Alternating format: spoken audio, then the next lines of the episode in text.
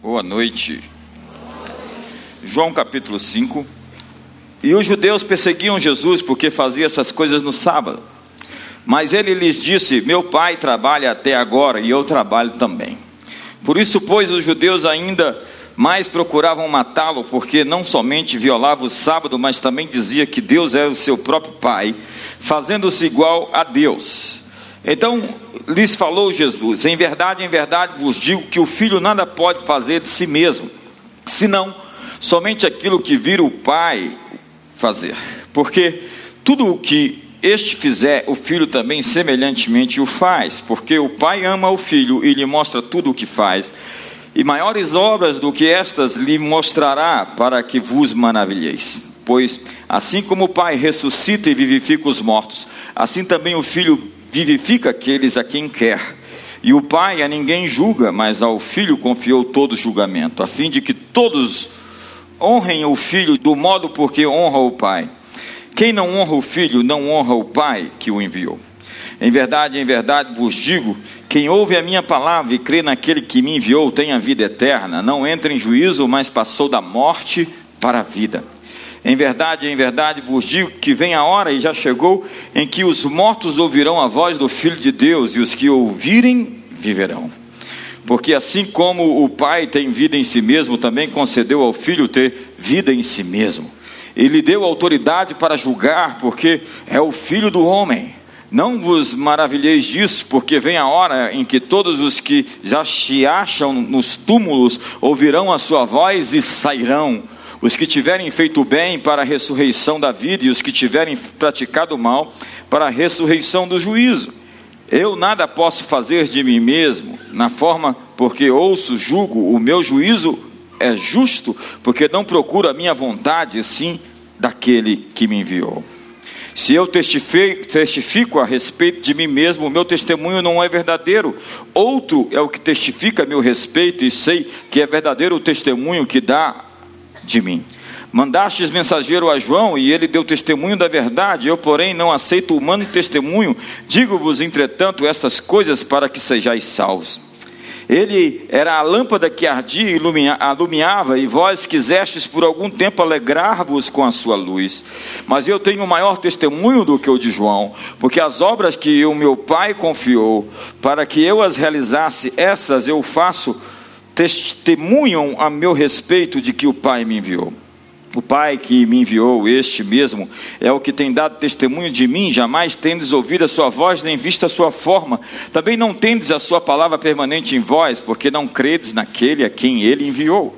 Examinai as Escrituras, porque julgais ter nelas a vida eterna, e são elas mesmas que testificam de mim. Contudo, não quereis vir a mim para terdes vida, eu não aceito glória que vem dos homens. Sei, entretanto, que não tendes em vós o amor de Deus, eu vim em nome do meu Pai, em nome do meu Pai, e não me recebeis. Se outro vier em seu próprio nome, certamente o recebereis. Como podeis crer, vós que aceitais glória uns dos outros, vós que aceitais glória uns dos outros, e contudo não procurais a glória que vem do único Deus? Não penseis que eu vos acusarei perante o Pai, quem vos acusa é Moisés, em quem tendes firmado a vossa confiança, porque se de fato cresces em Moisés, também creríeis em mim, porquanto ele escreveu a meu respeito. Se, porém, não crede nos vossos escritos, como crereis nas minhas palavras? Pai, obrigado. Essa é a verdade, o Evangelho, as boas notícias do reino de Deus. E nós celebramos hoje essa mensagem que nos liberta, que nos livra, que quebra as cadeias e desfaz os grilhões, que desfaz os nós da nossa existência, que nos aprimora, nos aperfeiçoa, nos lapida e nos transforma, a fim de que sejamos tudo quanto fomos feitos para ser. Queremos hoje, Senhor, sair do trono e pedir que o Senhor se sente no trono da nossa vida. Sair do volante e pedir que o Senhor dirija e conduza as nossas existências. Queremos hoje chamar o Senhor de Senhor, não como um apelido, mas como de fato e de verdade, o nosso Cúrios, o nosso dono, aquele que nos guia, que nos conduz aos caminhos da vida eterna. Celebramos hoje em nome de Jesus o teu nome. Texto longo, né? Você não lê a Bíblia em casa, então quis ler com você na igreja. Ao verso 43. Eu vim em nome do meu Pai. Em nome de quem você veio? No filme Em Nome do Pai, Daniel Day-Lewis interpreta um rebelde irlandês condenado injustamente por um atentado, um atentado à bomba do IRA, que mata cinco pessoas num pub próximo a Londres. Quando seu pai tenta ajudá-lo, o pai também é preso e condenado. Em nome do pai é o nome do filme. Mas todos nós sabemos que ele não estava, assim como muitos de nós, em nome do pai, mas em nome de si mesmo. Em nome de quem nós viemos a esse mundo? Nós vivemos nossa vida, a nossa existência. Qual o propósito para quem ou o que nós estamos gastando a nossa vida? Em nome de quem você está lutando? Jesus veio ao mundo em nome do Pai. Ele disse: Eu não falo por mim mesmo, só faço aquilo que vi meu Pai fazer. Ele não era um terrorista que matava os outros em nome da sua causa. Ele veio ao mundo pela causa de seu pai em busca dos filhos que haviam se perdido. Desde o jardim do Éden, os filhos de Adão perderam a razão por que viver, por que lutar, por que morrer. Nós procuramos nas religiões, nas filosofias, nas ciências políticas, nos hobbies, por vezes na diversão, no divertimento, no prazer, o sentido da vida, o sentido da existência. Depois de milênios, então nós chegamos ao século 21, no que chamamos de pós-modernidade. Na modernidade, a verdade existia, mas não podia ser conhecida. No, na pós-modernidade, a verdade não existe. Ela é o resultado de uma construção social.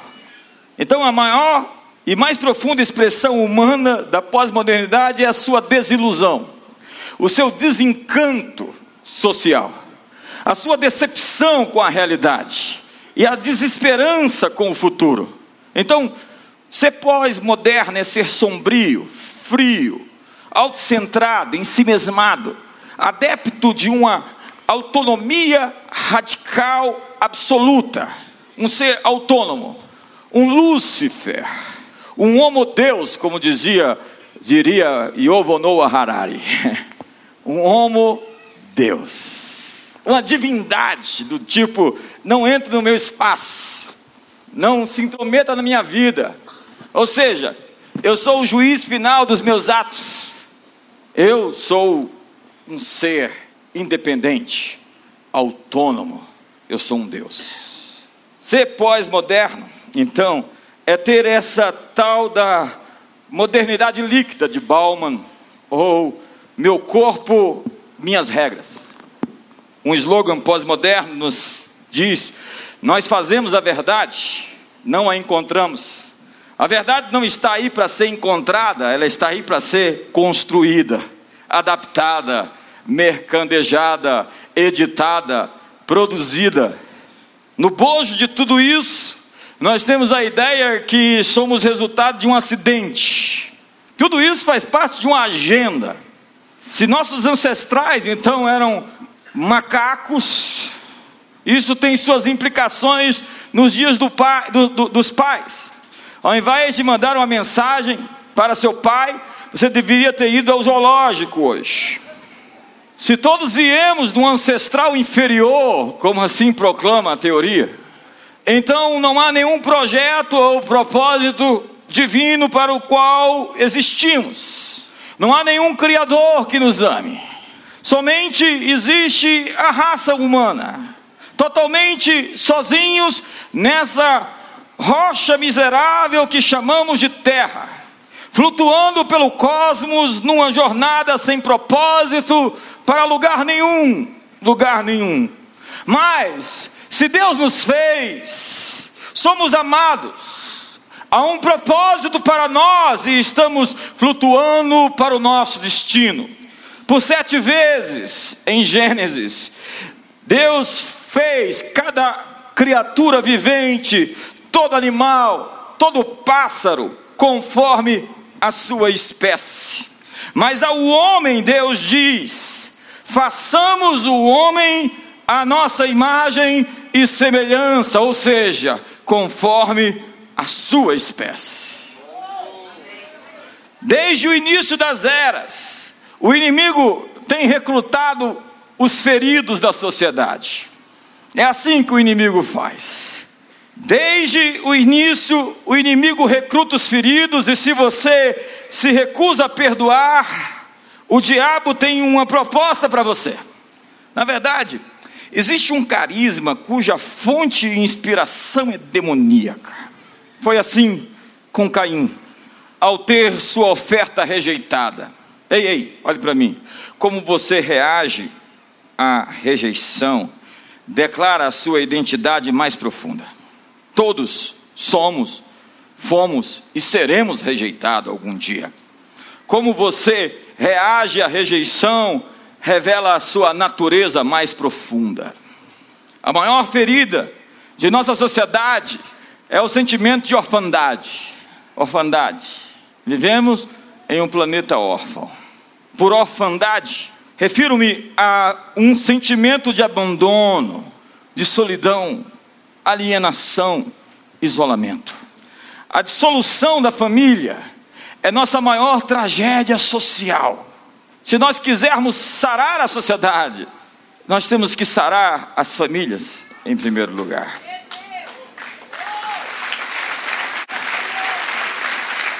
Pessoas que crescem em famílias disfuncionais têm dificuldades em se conectar a seus cônjuges, aos seus filhos e principalmente às autoridades.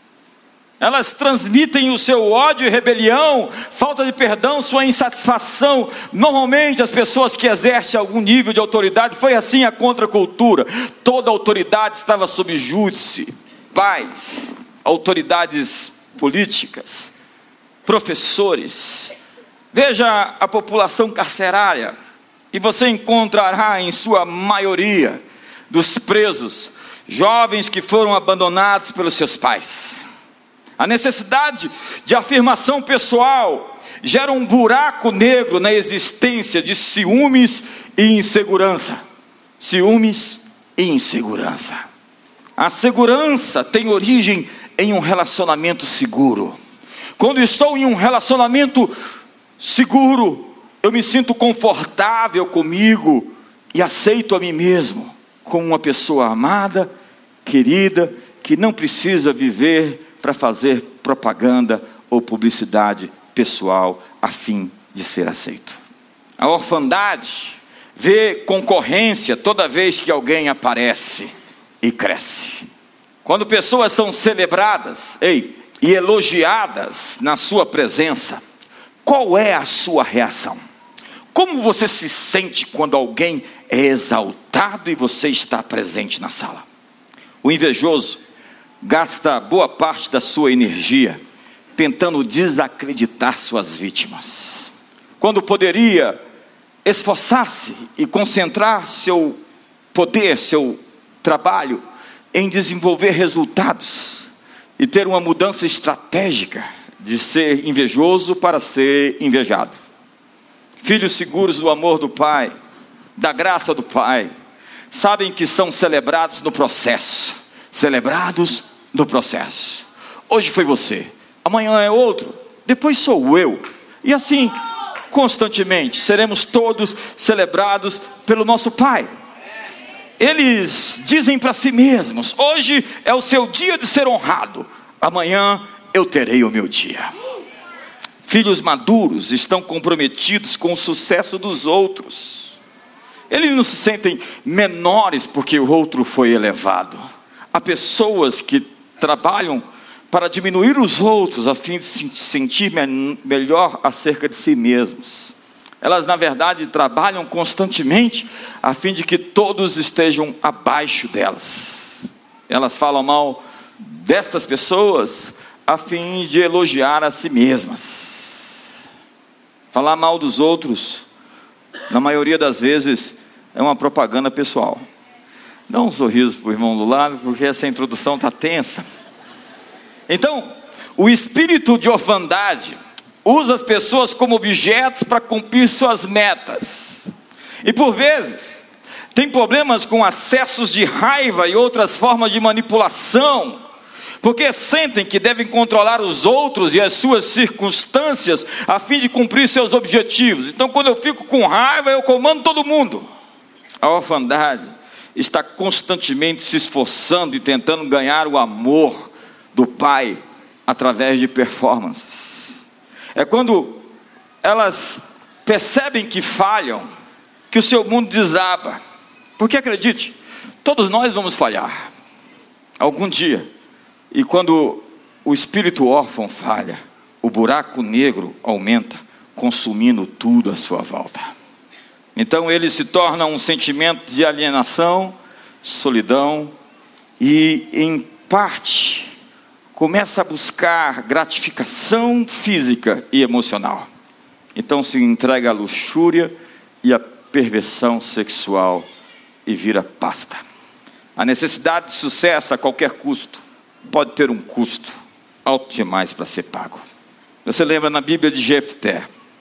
Ele era um filho não reconhecido, um filho bastardo. E ele construiu uma agenda em torno da sua orfandade. O espírito de orfandade é a maior maldição do planeta Terra.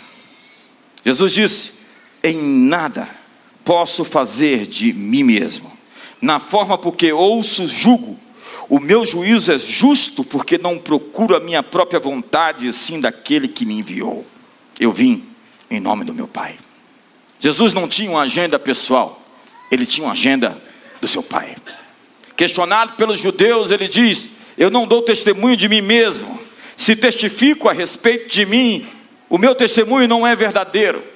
Outro é o que testifica meu respeito e sei que é verdadeiro o testemunho que ele dá de mim. Ele diz: cinco coisas testificam sobre mim: Moisés, a lei, as escrituras falam de mim, João o Batista fala de mim, as obras que eu faço falam de mim, o Pai, o Pai testifica ao meu respeito. Em nome de quem você vem? Jesus disse: Eu não aceito glória que vem dos homens, porque se você vive dos louvores das pessoas, você vai morrer por causa das suas críticas. Porque a experiência da popularidade, ela é uma experiência bipolar. Um dia as pessoas podem te amar e no outro elas podem te odiar. E se você vive pelos humores das celebrações da terra, você nunca vai ter o aplauso dos céus. Sei, entretanto, que não tendes em vós o amor de Deus, disse Jesus. Eu vim em nome de meu Pai, e não me recebeis. Se outro vier em seu próprio nome, certamente o recebereis. Como podeis crer? Vós que aceitais a glória uns dos outros, e contudo não procurais a glória que vem do Deus único. Há uma disputa de holofotes. Ele diz: meu auditório tem uma só pessoa a quem busco satisfazer. Depois de satisfazê-la, todo o resto é resto. Com que autoridade fazem essas coisas? Você faz essas coisas? Perguntam os fariseus para Jesus. Ele disse: o batismo de João é de Deus ou dos homens? Ele dá a sua autoridade ao batismo, ele reconecta a sua autoridade a estar sob a influência de um outro líder. Ele não está sozinho. Ele veio do céu, ele é o filho de Deus, mas tem alguém para apontá-lo. Incrivelmente, existem pessoas, evangelistas sem casa, pregam em todos os lugares, mas ninguém os enviou. Não tem ninguém para dizer e apontar: ele é um pai decente, é um filho correto, é um homem de Deus e nós testificamos a respeito dele. Incrivelmente, existem ministérios e igrejas que aceitam esse tipo de pessoa para pregar em seus púlpitos que não tem a testificação de uma casa, de um teto, de uma capa, uma capela. Capa é aquilo que nos protege, que nos põe sobre o corpo a fim de proteger-nos do frio e de outros males. Então o pai circuncidava seu filho e alguns nunca foram curados. depois de ter sido circuncidados, e andam por aí sangrando de lugar em lugar, porque o pai fere o filho circuncidando na aliança. E alguns feridos na aliança, porque no relacionamento naturalmente somos feridos, saem por aí sangrando porque nunca sofreram a cicatriz das suas feridas que são produzidas naturalmente nos relacionamentos, na comunhão. Isso faz parte de viver com pessoas imperfeitas. E se você quer um lugar perfeito para congregar, eu digo a você: vá para o céu e para de perturbar os mortais.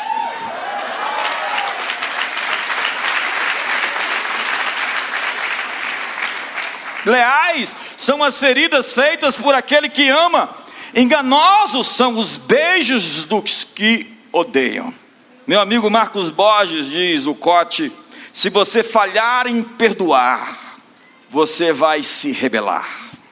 Eu vou repetir isso. Se você falhar em perdoar, você vai se rebelar.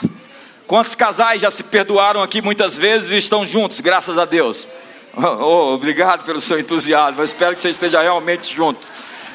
Quantos pais perdoaram seus filhos? Quantos filhos perdoaram seus pais? Quantos pastores perdoaram suas ovelhas? Quantas ovelhas perdoaram seus pastores? Seja bem-vindo ao mundo real, feito de pessoas. Agora é incrível que existam pessoas que têm seus heróis distantes. Eles celebram pessoas com quem nunca estiveram profundamente relacionados. Eles têm heróis fora do seu ciclo de influência, heróis digitais. Nesse mundo digital, a gente é companheiro e amigo de pessoas que nunca encontramos. Mas relacionamentos ocorrem em tempo real, onde nós suportamos dia a dia as nossas imperfeições e como ferro, com ferro se afia, assim o amigo ao seu melhor amigo. Às vezes sai faísca. Eu sinto que você não está empolgado hoje. Rebelião é o resultado da falta de perdão. Rebelião é a mensagem da Beatlesmania. Veja a letra, o conteúdo das suas letras. Se você não resolver seus problemas do coração, você vai querer se vingar. Essa é a marcha, a eterna marcha dos oprimidos, dos neo-hippies, dos proto-hippies, dos descolados, dos moderninhos, dos inteligentinhos. É uma marcha dos ressentidos e rancorosos que querem vingança das pessoas que se deram bem na sociedade. Eles cultuam Jean Paul Sartre, Albert Camus, Simone de Beauvoir, Michel Foucault, que pavimentou o caminho da contracultura, estimulava a transgressão das verdades fabricadas e eternizadas pelo poder. Era a desconstrução de Jacques Derrida, que propunha desfazer a civilização ocidental a partir da dissolução de todas as rígidas oposições conceituais. Rígida, rígidas oposições conceituais do tipo masculino e feminino, natural, cultural, corpo, alma, eu, o outro, bom, mal, dentro, fora, discurso, escrita, dia e noite. Isso se tornou música. Isso saiu do âmbito da filosofia, se tornou arte.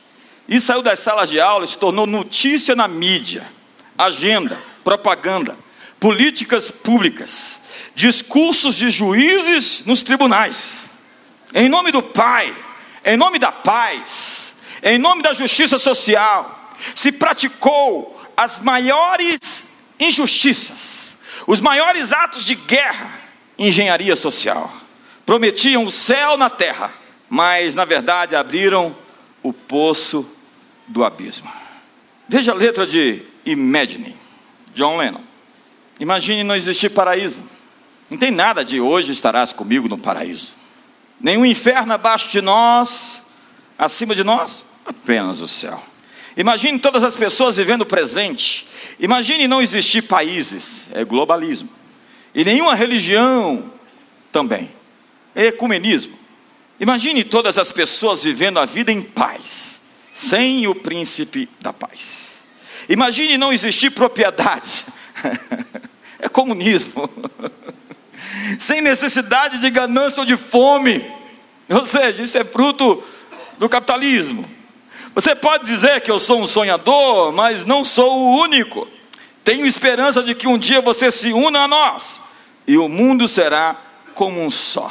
Isso é a utopia que virou distopia fazer tábula rasa do mundo a fim de construir um mundo a partir das suas cinzas. John Lennon era um garoto órfão.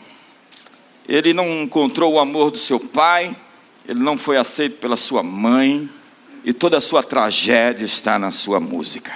Você pode assistir o filme O Garoto de Liverpool, que revela a juventude nebulosa de John Lennon.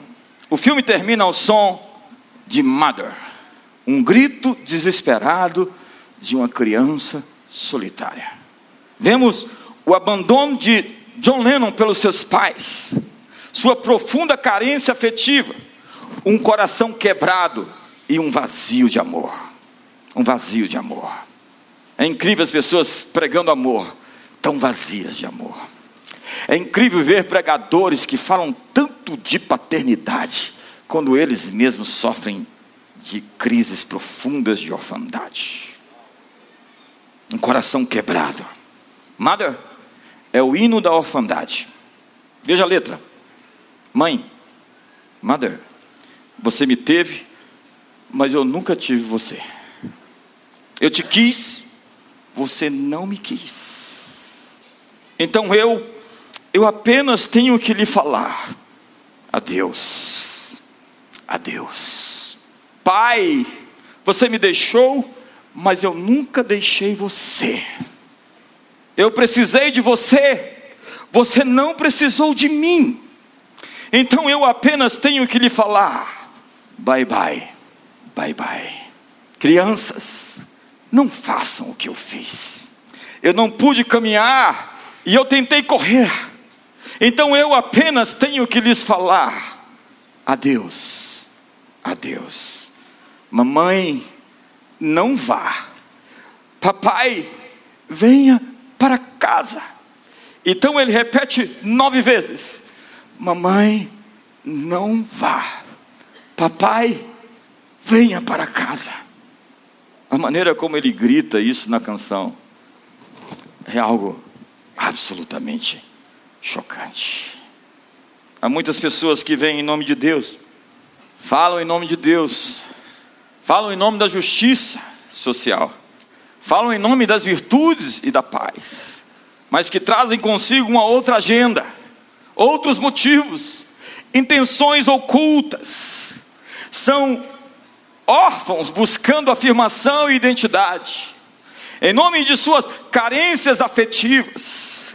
Ovelhas sem redil, elas vêm com um saco vazio a fim de serem cheias. Pessoas que se casam e dizem um para o outro: me faça feliz agora, porque eu sempre fui infeliz e casei a fim de que você me preencha. Isso sempre dá ruim. Há outros que lutam para serem reconhecidos e fazem qualquer coisa pelos seus 15 minutos de fama. Elas precisam aparecer. Mercenários vêm em nome do dinheiro. Muitos vêm em nome da liberdade de fazer o que desejam os que vêm em nome da morte dizem: mate o bebê de nove meses, e mas cuide do filhote da tartaruga. Você sabe, em Nova York agora foi aprovada uma lei que se pode tirar o bebê com qualquer fase, mas se você matar um animal, você está preso.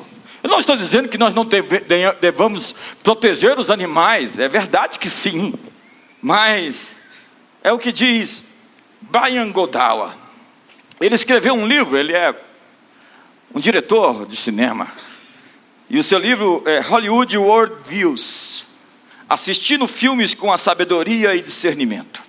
Ele afirma: os direitos dos animais, a religião ambientalista da terra, o paganismo, a liberdade sexual, todos derivam do mesmo esgoto espiritual da negação do homem criado à imagem de Deus distintamente do resto da criação.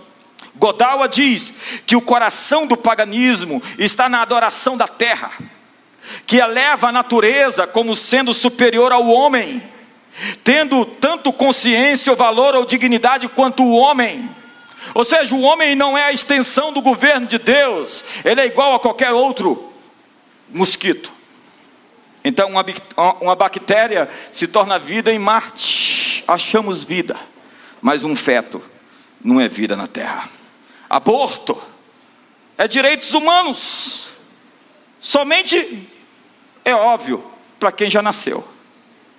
Você já deve ter ouvido a frase: minha religião é o amor. Mas que amor? Amor não tem nada com autossatisfação, senão com sacrifício. Em nome do amor, as pessoas fazem um Deus à sua imagem, uma religião à sua imagem. Em nome do amor, as pessoas liberam seus sentimentos reprimidos e soltam seus bichos, fazem acordar seus monstros. Mas o verdadeiro amor não é egoísta. Ele é o sacrifício de um pai ou de uma mãe pelos seus filhos. O amor não procura seus próprios interesses, não se exaspera, não se ressente do mal, não se conduz inconvenientemente, tudo sofre, tudo crê, tudo espera e tudo suporta. Quem ama, sacrifica sua vontade. Quando você diz à sua esposa, Eu te amo, você está dizendo, Eu estou disposto a te servir contra o meu desejo, contra a sua ufania contra a sua agenda humanista. Nós temos uma cultura hoje que aborrece as crianças. Crianças são um incômodo. Vamos nos livrar delas. Uma cultura que odeia sacrifício. Quanto mais humanista é uma nação, menos filhos os casais querem ter. Então o governo tem que sair dizendo: por favor, vamos fazer políticas públicas para que os Casais têm os filhos porque agora eles querem criar cachorros, não querem ter filhos. Nada contra os cachorros, tudo em favor dos filhos. Lá em casa agora tem sete cachorros. A cachorrinha. E é incrível agora que as minhas filhas disseram: esse é meu, esse é meu e nenhum é seu. Eu falei, papai que fez o investimento. Não, você não vai ficar com nada. Eu falei, não, vamos vender. Eu vou pegar esses cachorros fazer dinheiro neles. De jeito nenhum. O senhor já perdeu. Democraticamente elas me destituíram. Então nós temos uma cultura que odeia sacrifício. Quanto mais humanista uma nação, menos filhos. Então tem uma política de imigração para fomentar a economia. Eu não estou falando contra planejamento familiar. Eu não estou dizendo que não devemos abrigar imigrantes em nosso país. Eu estou dizendo que uma nação sem filhos nascidos na terra será governada por outra cultura, por outra nação, vai perder a sua identidade.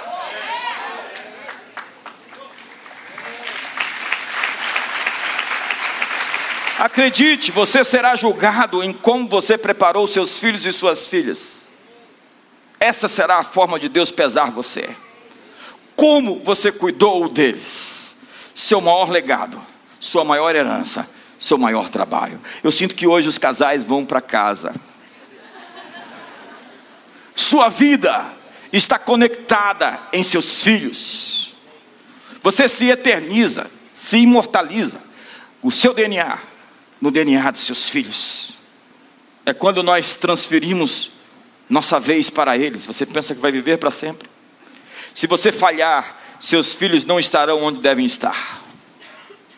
Você não pode ter tido uma família, você pode ter tido uma família disfuncional, ou mesmo pode não ter família nenhuma, mas chegou a hora de você decidir até quando irá a sua influência. Eu tomei uma decisão, eu vou ter mais influência depois que eu morrer.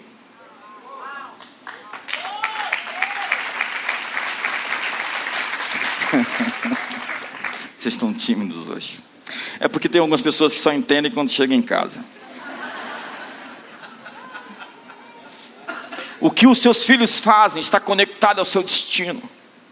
Deus está chamando uma geração de pais e mães que chamaram para si e podem reproduzir um DNA. Hoje é o dia dos pais. Na Bíblia, Existem dois tipos de liderança: Sebna e Eliakim. Sebna tinha a lógica de que eu vou construir minha casa nas alturas dos penhascos, das rochas, dos rochedos. Um lugar onde ninguém vai conseguir me tirar. Eu vou conseguir a minha aposentadoria e vou viver bem, regaladamente. Eu vou cuidar de mim mesmo, eu vou servir a mim mesmo, e vou fazer qualquer coisa para que isso aconteça. Deus disse: Você não serve, sua liderança está sendo eliminada, eu vou cancelar a sua autoridade, eu vou tirar das suas mãos as chaves dos tesouros reais. Você tem riqueza e prosperidade você tem educação e você tem fartura. Eu estou tirando as chaves das suas mãos, porque o tipo de liderança que me interessa é outra. E eu vou dar as chaves de Davi para ele. A chave que abre e ninguém fecha, fecha e ninguém abre. O nome dele, Eliakim. Porque ele será um pai para os moradores de Jerusalém. Ele vai cuidar da cidade como um pai cuida dos seus filhos. Deus está atrás de homens de negócio que sejam pais. Deus está atrás de políticos que sejam pais, que não queiram simplesmente construir a sua casa nos altos rochedos, mas que estejam dispostos a usar toda a sua influência, poder e dinheiro para servir as próximas gerações, para cuidar das pessoas, para ser reproduzir um DNA de sacrifício, de oferecimento, de entrega, não de autossatisfação. Eu tenho dito isso. Nossa felicidade está nos outros. Você nunca será feliz enquanto for um egoísta.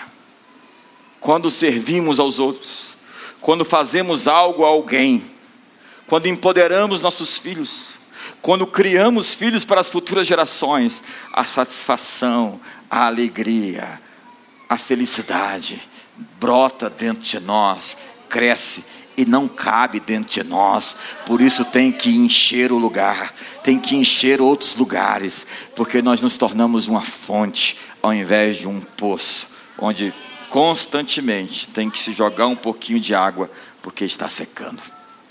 Você é poço, ou você é fonte, você é Sebna, ou você é Eliakim. Qual é o seu DNA? Em segundo lugar, para terminar essa noite, Deus disse, o último texto do Antigo Testamento que conecta ao Novo. Eu vou enviar o Espírito do meu servo Elias para restaurar o coração dos pais aos filhos, o coração dos filhos aos seus pais. Eu estava numa roda lá na conferência global com alguns preletores que ministraram ali, e nós estávamos numa discussão sobre essa nova geração, a nossa geração, as futuras gerações. Então o pastor Fabrício disse: Nós vivemos numa época de muita textura. Textura é aquilo que se apresenta na parede, mas que não significa do que é feita a parede. É aquilo que aparece na superfície, mas que necessariamente não mostra do que é feita a estrutura. Textura. São shows pirotécnicos.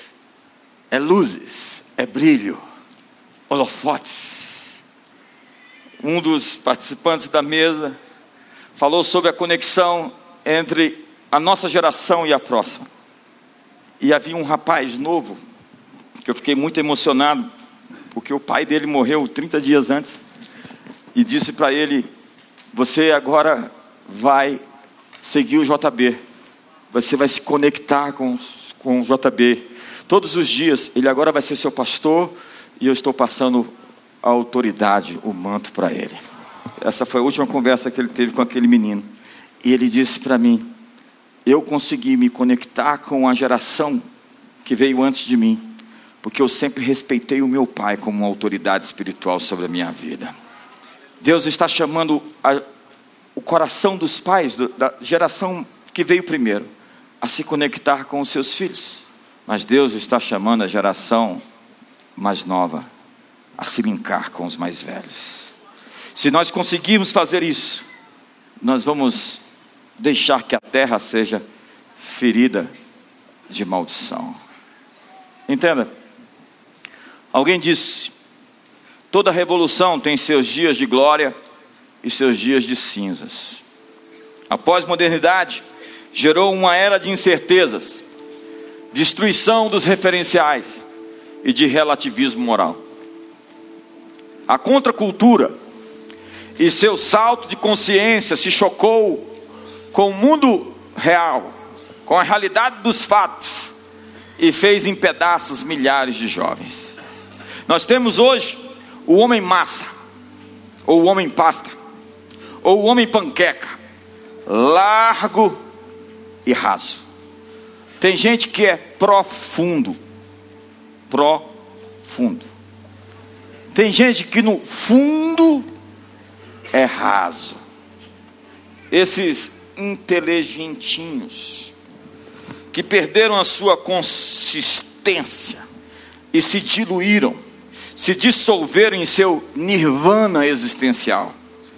Esse idealismo romântico, juvenil, utópico, entrou em uma rota de colisão com as forças avassaladoras da verdade. Agora, então, é hora de restaurar as cidades destruídas de geração em geração, porque ninguém é tão poderoso como alguém que foi ferido e foi curado.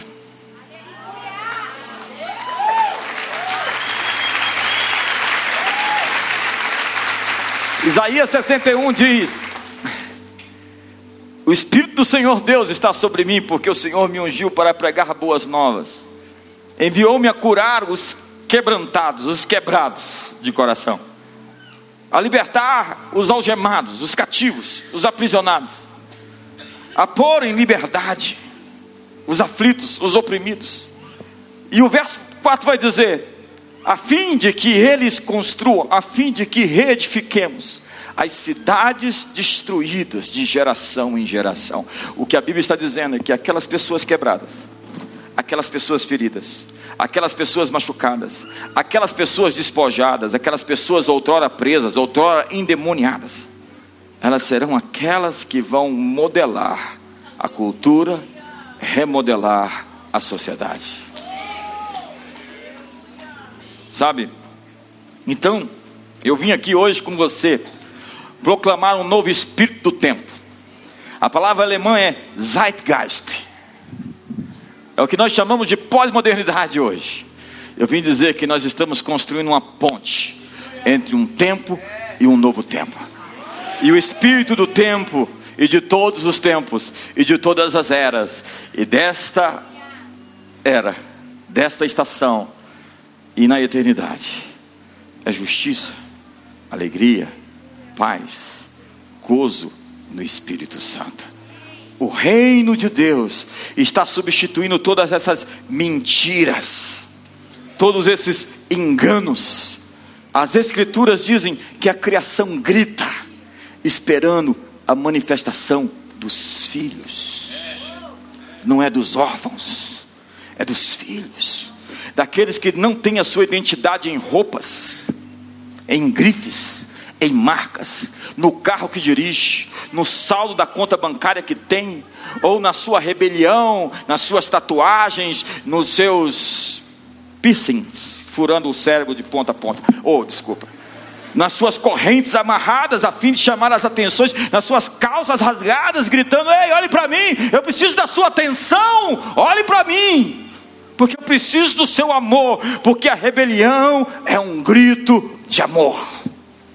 Paz, a rebelião é um grito de amor, é uma chamada de atenção. Então na Bíblia nós vemos dois arquétipos: o filho pródigo, o que dispensa, o dissoluto, o perdulário, o que estraga as coisas, que joga tudo fora, o pecador inveterado e um moço certinho, cuja sua reputação é a sua divindade, quadradinho, honestinho, mas legalista, que não aceita a graça na vida do pecador. Então nós temos dois extremos: o pecador lá fora, que acha que aqui na igreja todo mundo é o filho mais velho, que quando chega vai julgar, vai ser julgado, analisado pesado. Ei, eu vim aqui para lhe dizer que está na hora de sair dos extremos, está na hora de nos unirmos. Essa é uma noite de perdão, essa é uma noite de reconciliação, essa é uma noite de abraçar a nossa filiação e entender que nós não precisamos fazer nada para ser aceitos. O nosso trabalho não vai nos fazer ser aceitos. Ele é só o resultado de termos sido aceitos. Porque somos parte da família. Somos chamados agora de filhos. Então somos herdeiros, somos co-herdeiros. Somos embaixadores em seu nome. Eu vim aqui proclamar um novo tempo com você. Uma ponte entre o que existe e o que vai existir. Uma mudança de fase. Eu vim aqui chamar você para invadir as universidades e falar do amor de Deus, que vai constranger as pessoas e não do ódio de Deus. Falar às pessoas que, apesar de erradas, Deus continua amando elas, a despeito das suas práticas, a despeito do seu comportamento. Anunciar as boas novas e dizer para eles que Deus tem um plano com eles para restaurar a sociedade, para reedificar as ruínas, para construir um novo mundo, ser arquitetos de uma nova realidade. Porque o reino de Deus não é comida nem bebida, mas é justiça, é alegria e é paz. Mas nós chegamos no domingo e dizemos: Pai nosso que está nos céus. E na segunda-feira, nós vivemos como órfãos. Porque o primeiro pensamento ruim que vem à nossa cabeça, nós já abraçamos. Eu vim dizer que o Deus do domingo é o Deus da segunda-feira, é o Deus da terça-feira, é o Pai da quarta-feira. E que Ele diz que bem nenhum falta àqueles que o buscam. O Senhor é o meu pastor, nada me faltará. Deus não é insensível que simplesmente colocou filhos no mundo e os abandonou. Não, não. Teu pai tem cuidado de você. E amanhã ele sabe do que você precisa. Então, ao chegar na caixa de correio, não fique com medo. Entenda que ali vai chegar alguma notícia. Ao pegar o seu extrato de conta, não pense que vai sair um algeme, vai te prender, porque você não tem dinheiro. Entenda que Deus está trabalhando em favor daqueles que nele esperam. Viva uma vida como filho e não como um órfão com medo. Porque vocês não receberam o espírito de escravidão para andares com medo. Se você anda com medo, você é um escravo. Você está sob orfandade. Você recebeu o espírito de adoção que clama: Aba, Pai, Paizinho. Você pode chamar Deus assim? Pai, paizinho. O religioso vai falar: que intimidade é essa? Não é melhor assim, Senhor Deus todo poderoso, tu que estás tão distante, elevado, celebrado, glorificado, exaltado, enaltecido. Tem gente que fala com Deus como se Deus fosse um estranho. Aí chega alguém e fala assim: Papai, eu queria realmente resolver isso, o que, que o senhor acha?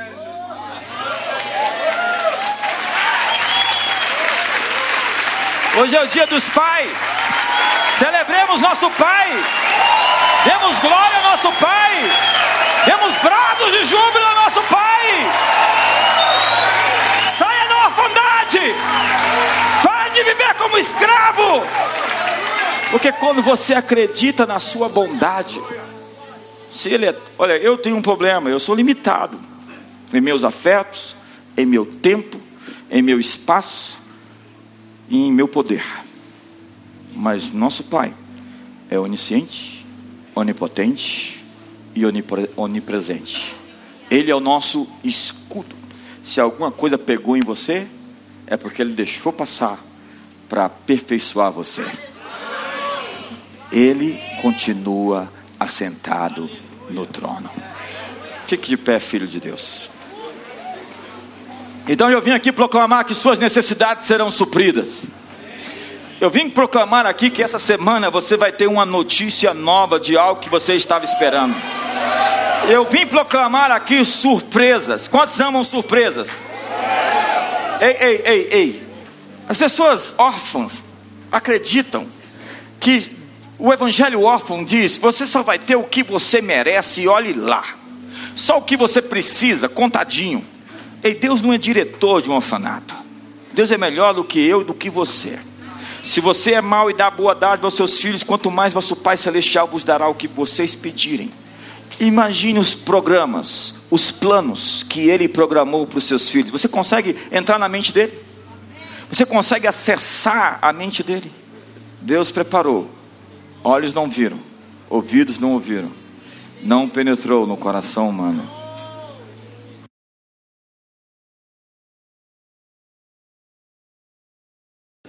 E nós sabemos hoje que eles representam uma aliança que não pode ser quebrada. Uma maior aliança do que a aliança feita com o inferno.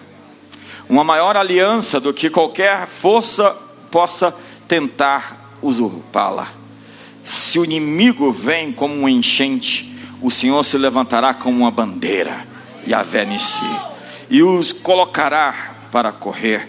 Levanta-te, Senhor. Sejam dispersos os teus inimigos. Temos hoje na mesa o cálice da bênção, o sangue que representa o perdão dos nossos pecados. Fomos purificados e redimidos. Nosso Pai Celestial não se lembra dos nossos pecados, mas Ele pavimenta o nosso destino, o nosso futuro, com bons pensamentos para nos dar. A ideia de Deus nunca foi uma religião. Religião religariam religação. A ideia de Deus sempre foi uma família, desde o início. Então, famílias têm conflitos, têm problemas. E você não vai embora da sua família porque você teve problemas. Nós continuamos nos amando. E nós resolvemos nossos problemas olhando nos olhos. Paz entre os homens de boa vontade. Existe paz entre os homens de boa vontade. Mas a raiz da orfandade, quando brota, faz com que a rejeição se transforme em morte. É Caim matando seu irmão porque teve sua oferta rejeitada. Hoje é uma maneira diferente de matar os outros, com a língua. A Bíblia diz que ele levou para o canto separado e foi lá e pegou, assassinou o irmão. Hoje as pessoas matam de outra forma, matam no coração. Ele não existe para mim. Nessa mesa não tem como alguém não existir para você. Essa é a mesa do perdão que você foi perdoado. E se você foi perdoado e não oferece o que você recebeu, você fica preso, preso. A Bíblia diz: julgai o homem a si mesmo. Julgai, discerna o corpo. O corpo é o inteiro, que somos no completo. Jesus disse que vocês vão convencer as pessoas lá fora do amor de Deus quando vocês forem um. Nisto, nisto vocês provam que são meus discípulos, se vos amardes uns aos outros. E amor, como eu disse, é você dizer, a despeito do que eu quero fazer, eu vou me sacrificar por você. Então, pastor Marcos falou, tá difícil então. Falou para Kelly, como é que eu vou falar eu te amo? Aí o Pedro disse para ele, eu gosto de você e olhe lá sei de onde que ele saiu. Amor não é bijuteria que está sendo vendida lá fora. Amor é um alto sentimento. A minha religião é o amor, é dizer como Ele se sacrificou por todos, nós podemos dar a, a vida uns pelos outros. Quantos me entendem aqui? Aí o outro já pensa assim: o que, que ele vai fazer por mim? Isso não é amor, é você que ama e faz. Se você cobrar amor, você não ama. Não se cobra amor. O que é dado quando é cobrado não é puro. Vem de dentro e você oferece a despeito da recíproca. Pessoas poderosas amam sem ser amadas.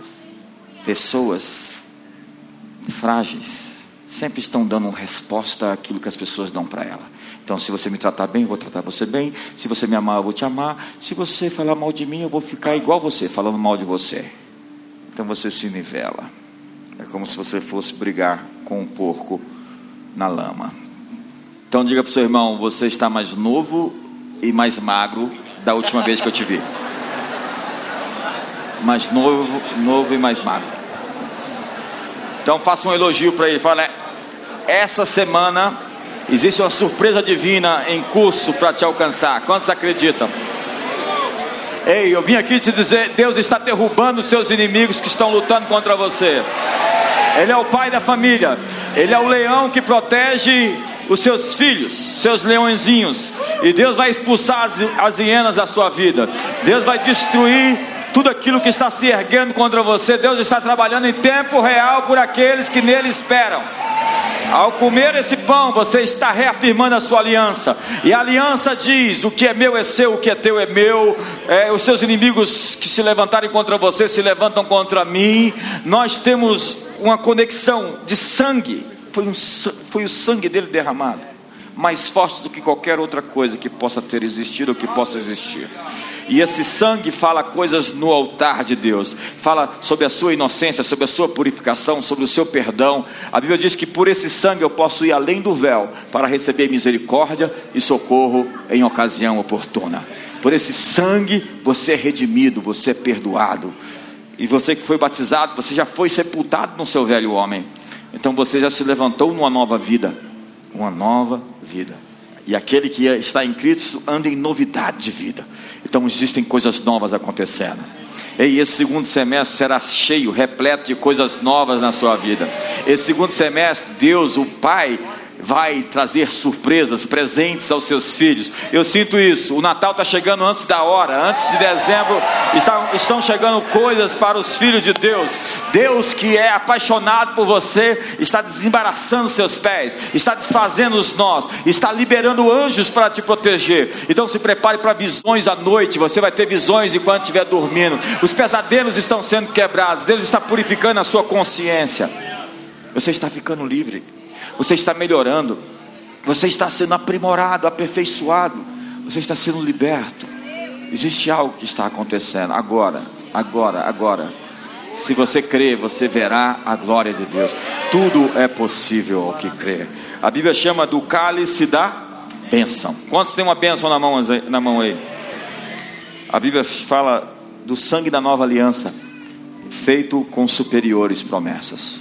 Deus tem promessas maiores o corpo que foi transpassado, moído, que foi ferido, e pelas suas chagas você foi curado.